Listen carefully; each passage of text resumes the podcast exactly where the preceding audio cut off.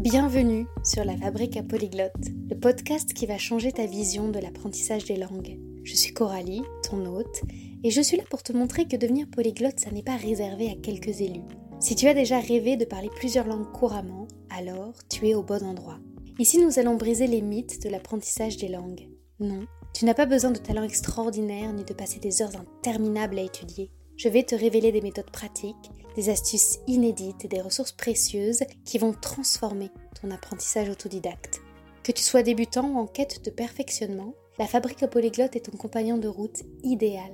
Alors prépare-toi à explorer le monde des langues avec un nouveau regard et abonne-toi dès maintenant pour ne rien manquer de cette aventure multilingue. On est encore à quelques heures de la cérémonie de clôture de la Polyglot Conference Global de cette année 2023 qui s'est étendue du 4 au 8 octobre. Et pourtant, j'enregistre déjà cet épisode. Nous sommes dimanche 8 octobre donc, et c'est encore le milieu de la journée. C'est la première fois que j'assiste à cet événement mondial qui réunit parmi les polyglottes les plus connus, mais pas que. Et ça n'est pas mon premier rassemblement polyglotte. Aujourd'hui, on va parler de pourquoi j'assiste à cet événement et de pourquoi, et c'est là le plus intéressant pour toi, tu devrais toi aussi t'inscrire à ce type d'événement, celui-là ou un autre d'ailleurs de si c'est fait pour tout le monde, de qui a le droit d'y assister, de ce que tu peux espérer en retirer, et même de combien d'événements sont nécessaires à tout bon polyglotte qui se respecte.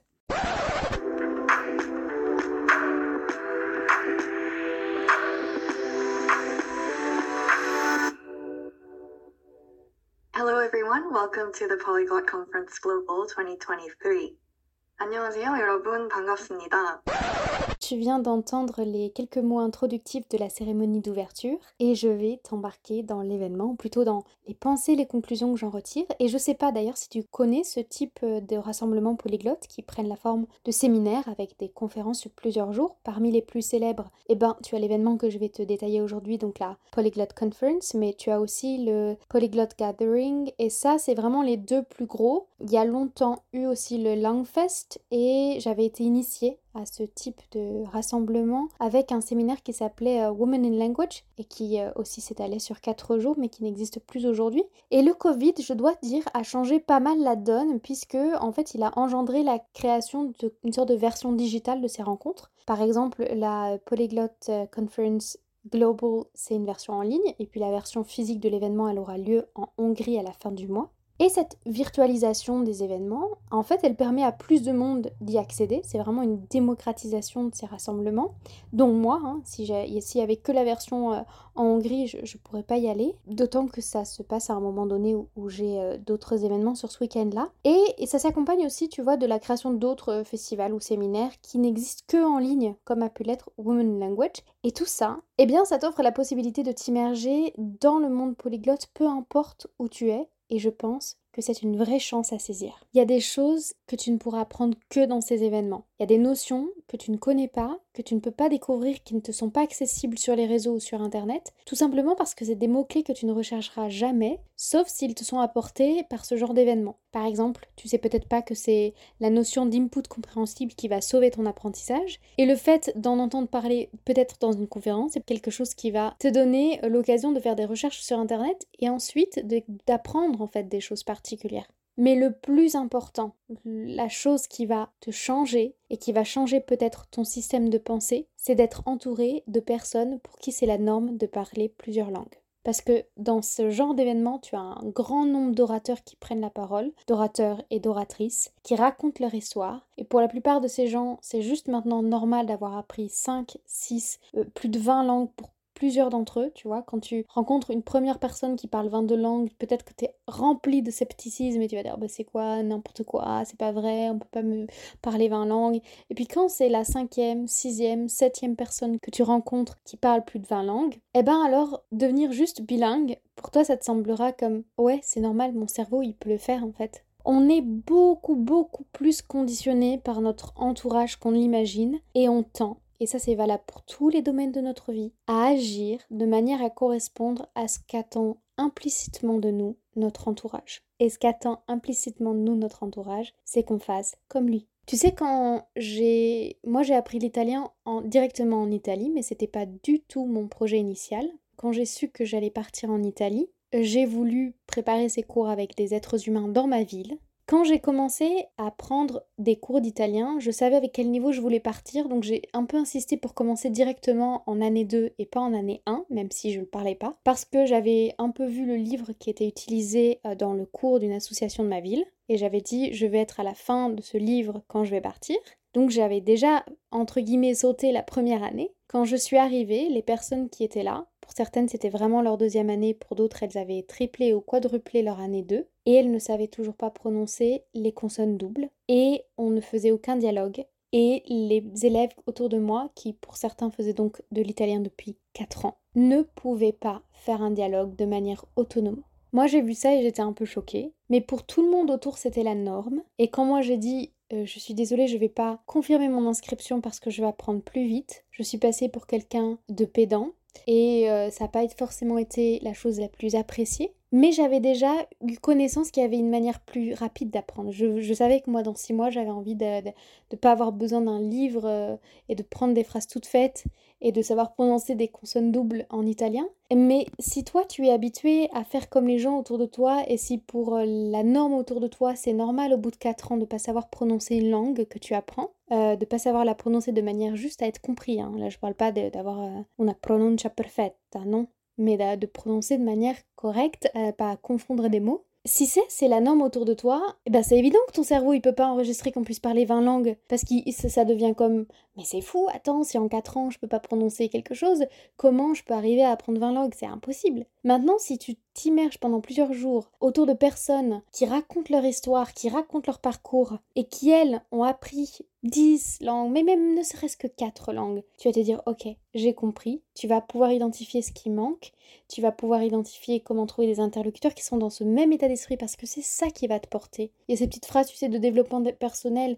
Dans le lot, il y a des phrases un petit peu concon, mais il y a des phrases aussi quand même très malines. La phrase euh, si tu es le plus intelligent de la pièce, c'est que tu n'es pas dans la bonne dans la bonne pièce et que tu changer de pièce. Alors vraiment, loin de moi l'envie d'être pédante et je continue à aller en fait dans ces petits groupes de polyglottes de temps en temps parce que j'aime les êtres humains autour de moi et j'aime utiliser les langues que j'apprends. Mais ces événements polyglottes, ça me permet de me dire alors peut-être qu'autour de moi, il n'y a pas l'exigence d'apprendre plein de langues et de devenir hyper polyglotte et de, de se développer dans d'autres alphabets et peut-être d'apprendre telle et telle chose. Mais dans d'autres, avec d'autres interlocuteurs, je peux avoir ces échanges-là. J'ai le témoignage que c'est faisable, que c'est facile. Et en plus, tu vas entendre dans les récits de personnes qui racontent leur trajet de vie que beaucoup ont été des personnes qui n'ont été pas douées à, l'école avec les langues et qui ont dû trouver leur propre système, mais qui avaient une envie plus forte que, euh, que leurs difficultés et qui ont trouvé les moyens d'apprendre plein de langues et qui ont aussi rencontré d'autres personnes qui leur ont fait comprendre que c'était possible. Tu peux apprendre une langue en quelques mois en six mois déjà tu peux arriver à un moment où tu es capable de t'exprimer euh, sans avoir à utiliser un livre, c'est clair. Je veux que tu le saches et ça tu en prends conscience, à des déclics, tu as des booms, tu as des waouh.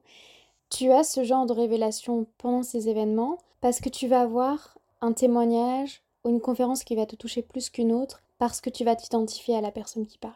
Donc c'est ça les deux premiers avantages. Le premier d'apprendre des choses auxquelles tu n'aurais pas accès autrement. La deuxième, c'est d'être bousculé dans tes, croyances, d'anéantir des euh, croyances limitantes aussi. Et un autre encore avantage, c'est de trouver des rôles modèles. Et ça va hein, avec le fait de changer ses croyances, c'est de pouvoir trouver quelqu'un qui t'inspire, qui te motive et qui te fait savoir que c'est possible. C'est possible et ça n'est pas réservé qu'à une élite parce que je le répète, beaucoup des personnes qui témoignent de leur, euh, de leur euh, apprentissage des langues racontent qu'elles ont commencé avec des difficultés à ne pas savoir quoi faire ou par exemple elles avaient très bien performé à l'université puis elles se retrouvaient à vouloir apprendre des langues hors euh, formation. Là je pense par exemple à, à Kerstin Cable qui raconte que la première fois qu'elle a dû apprendre par elle-même, elle savait pas exactement comment faire. Tu as des, des rôles modèles, par exemple, moi j'ai beaucoup aimé euh, le témoignage de Shannon Kennedy parce que cette, cette femme a appris 17 langues et pour autant elle est maman et son petit dernier, euh,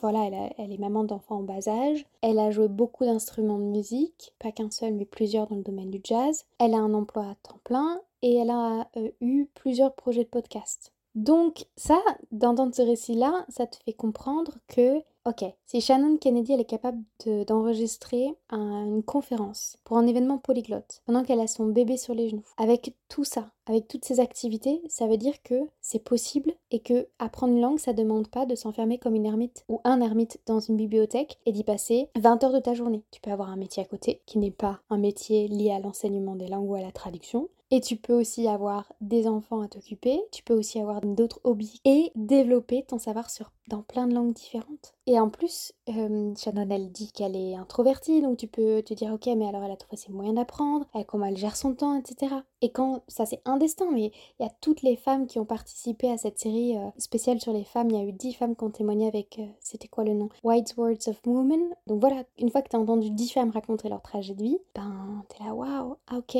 t'as des rôles modèles. Alors après toi, tu n'as pas forcément besoin de rôle modèle féminin, tu as peut-être besoin de rôle modèle qui ont ton âge ou alors qui viennent de ton background universitaire, de ton cursus universitaire. Et ça, ça va te donner l'idée que ok, c'est possible, peut-être même je peux aller parler avec cette personne, et ce que tu peux faire, tu sais, on parlait euh, des réseaux sociaux dans un épisode que j'ai dédié aux réseaux sociaux. Moi, ce que je fais, c'est une bonne pratique à faire dans ces événements, c'est de prendre la liste des orateurs, de les retrouver sur ton réseau social de prédilection, que ce soit LinkedIn, Instagram, TikTok, de tous les ajouter, de voir un petit peu ce qu'ils publient comme contenu, après d'enlever hein, les contenus qui te plaisent moins, mais d'être vraiment en, comme en contact plus direct avec des personnes dont les trajectoires t'inspirent. L'avantage de ce milieu polyglotte, c'est quand même qu'il n'est pas avare en information, et donc tu vas trouver rapidement, souvent des euh, vidéos de personnes qui vont partager les ressources avec lesquelles elles apprennent, euh, partager les habitudes, les choses qui ont fait qu'elles progressent, et ça c'est vraiment unique à ce format d'événement, je trouve. Être bousculé dans ses croyances, ça veut aussi dire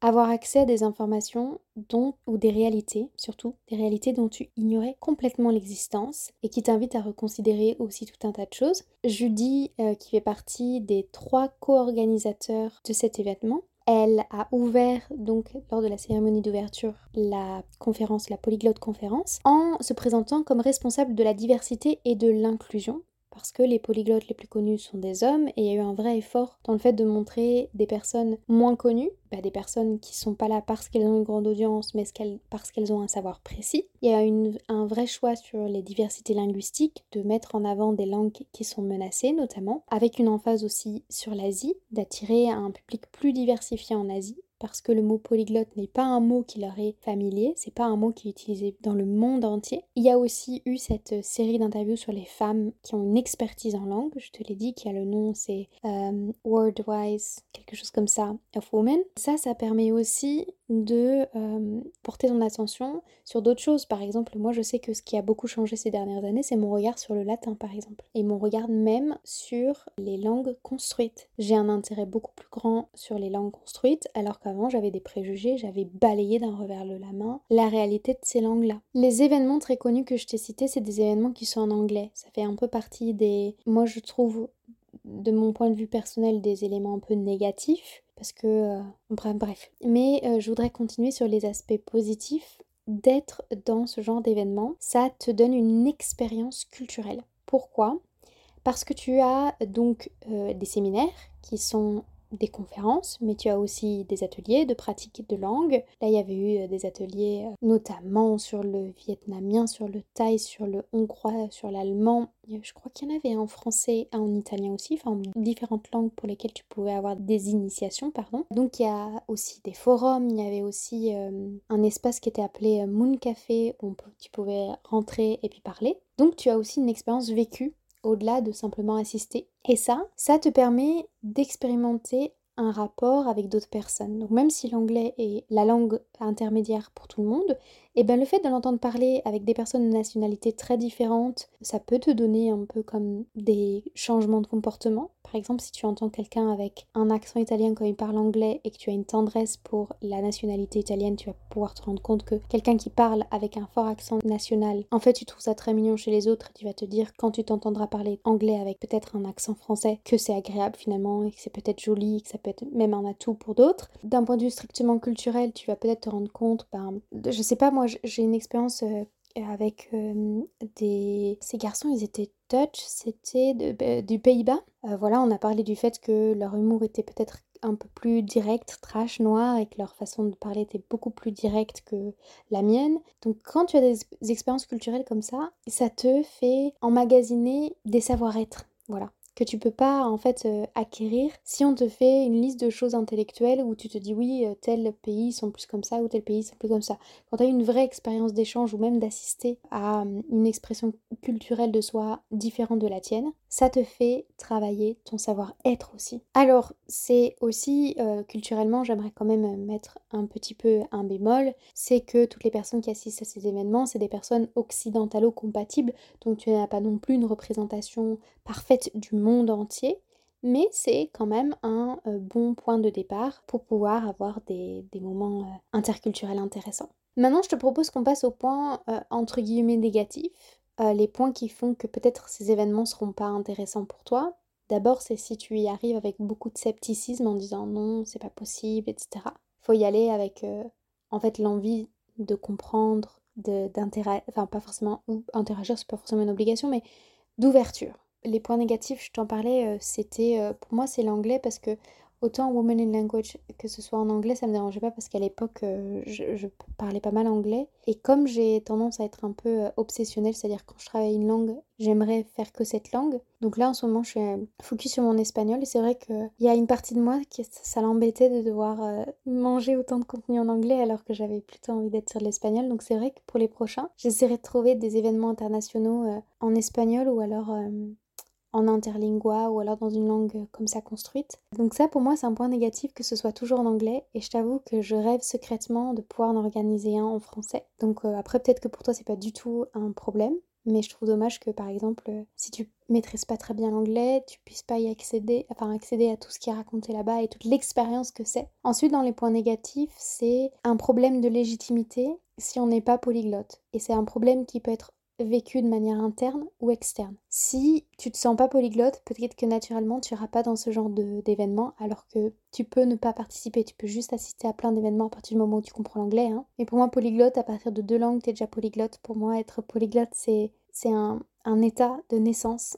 On est tous des polyglottes en puissance. Et peut-être que tu le vis de manière interne, cette espèce de censure où tu dis bah non, je suis pas polyglotte, je serais un imposteur ou une imposteuse, ça se dit? Ça peut aussi venir du fait que tu aies reçu des critiques à l'extérieur parce que le monde, parfois peut être cruel, y compris chez les polyglottes. Il y a comme des fois, il n'y a pas une définition universelle de ce que c'est qu'être un polyglotte, pourtant tu as toujours des sortes de police polyglotte euh, qui s'est autoproclamée sur les réseaux notamment. Et tu vas souvent avoir quelqu'un, euh, quand tu t'exposes, qui va te dire Ouais, ton accent, ton machin, ton truc. Donc, que ce soit interne ou externe, j'ai envie de te dire Tu es polyglotte tu es polyglotte. Et d'ailleurs, euh, j'ai fait un, petit, euh, un petit diplôme de polyglotte que tu peux télécharger. Euh, enfin, j'en ai même fait trois pour qu'il y ait trois designs un peu différents pour que vous puissiez choisir en fonction de vos goûts.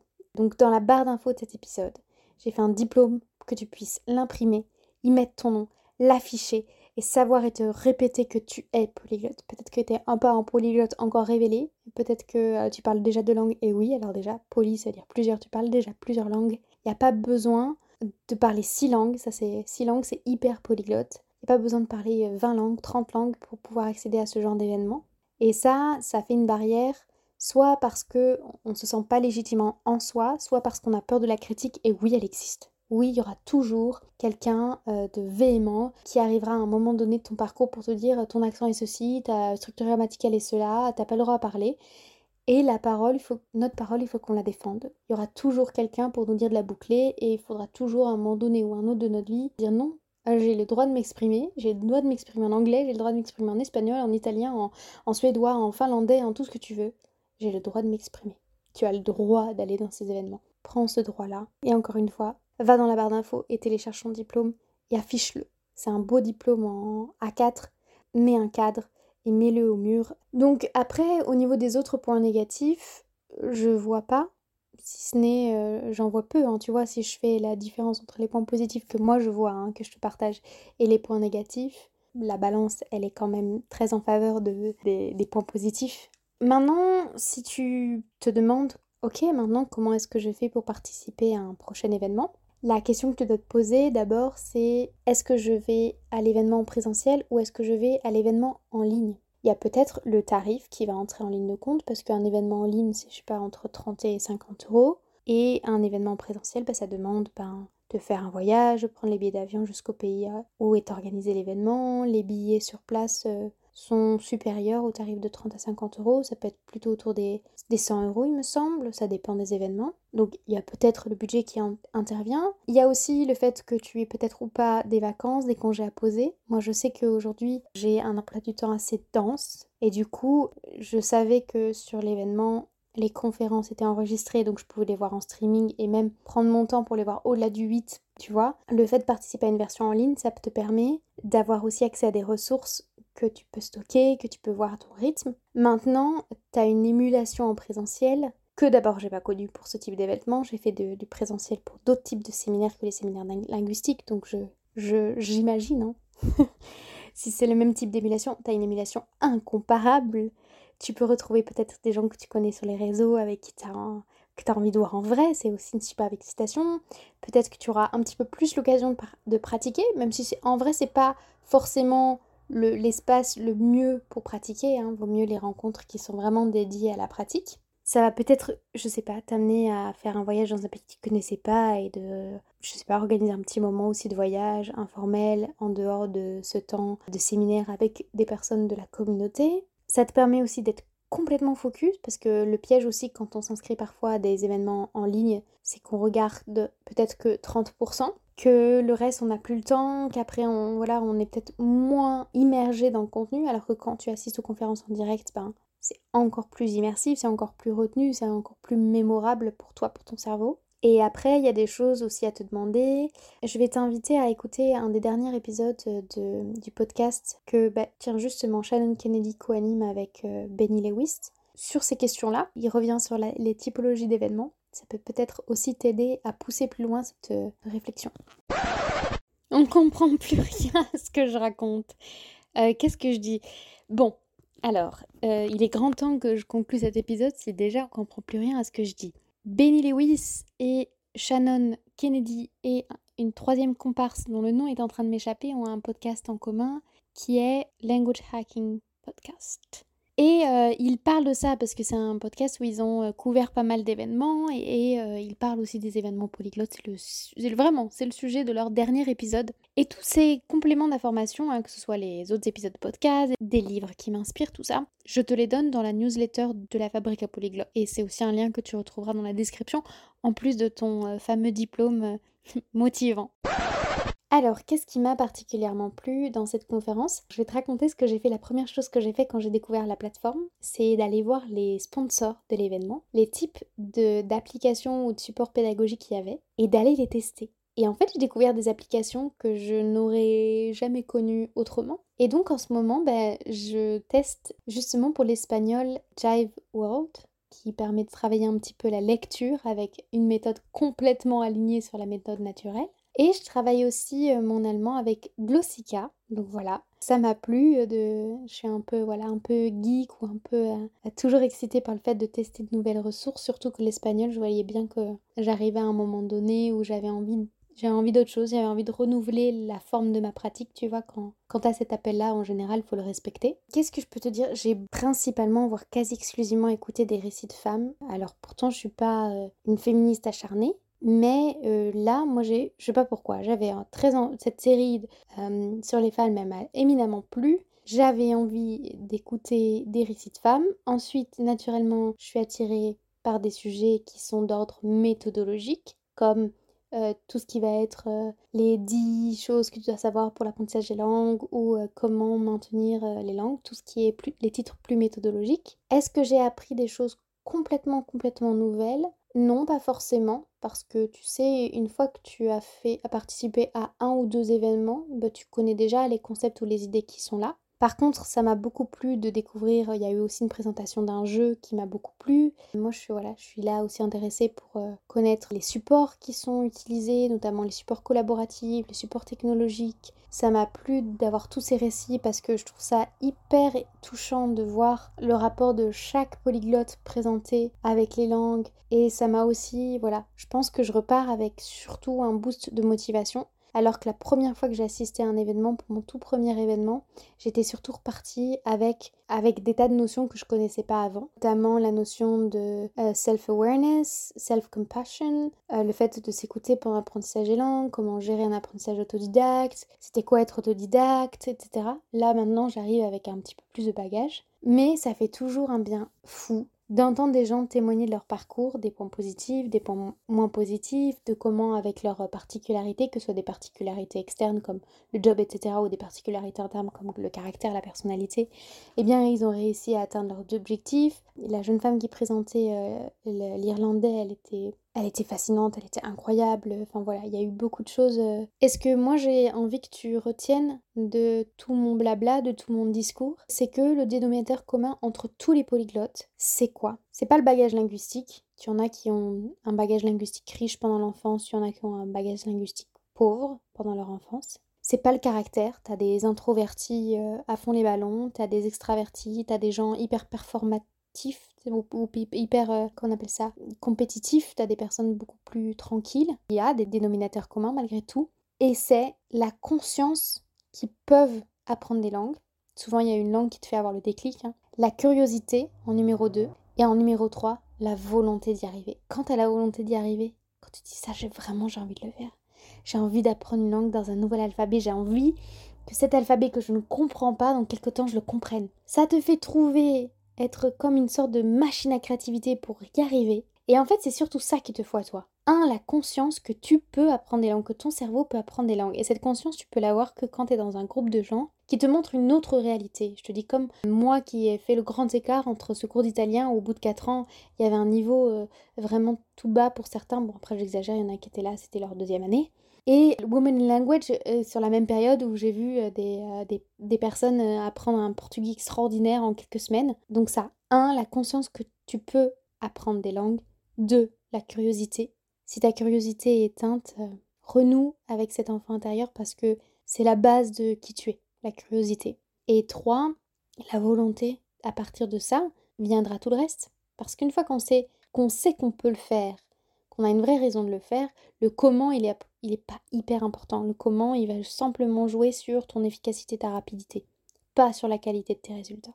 Donc voilà, ma conclusion, c'est au moins une fois, je t'encourage grandement et vivement à participer à ce type d'événement. Merci d'avoir écouté cet épisode de la Fabrique à Polyglotte jusqu'à la fin. J'espère sincèrement qu'il a été enrichissant pour toi. Si c'est le cas, j'ai une faveur à te demander. Pour soutenir notre communauté polyglotte grandissante, pourrais-tu prendre un instant pour attribuer 5 étoiles à ce podcast sur ta plateforme d'écoute et le partager autour de toi? Ton soutien, c'est la clé de la longévité de ce podcast. Je te remercie chaleureusement pour ce geste et en attendant notre prochain rendez-vous, je te souhaite d'incroyables conversations en langue étrangère, mais surtout, reste curieuse, reste curieux.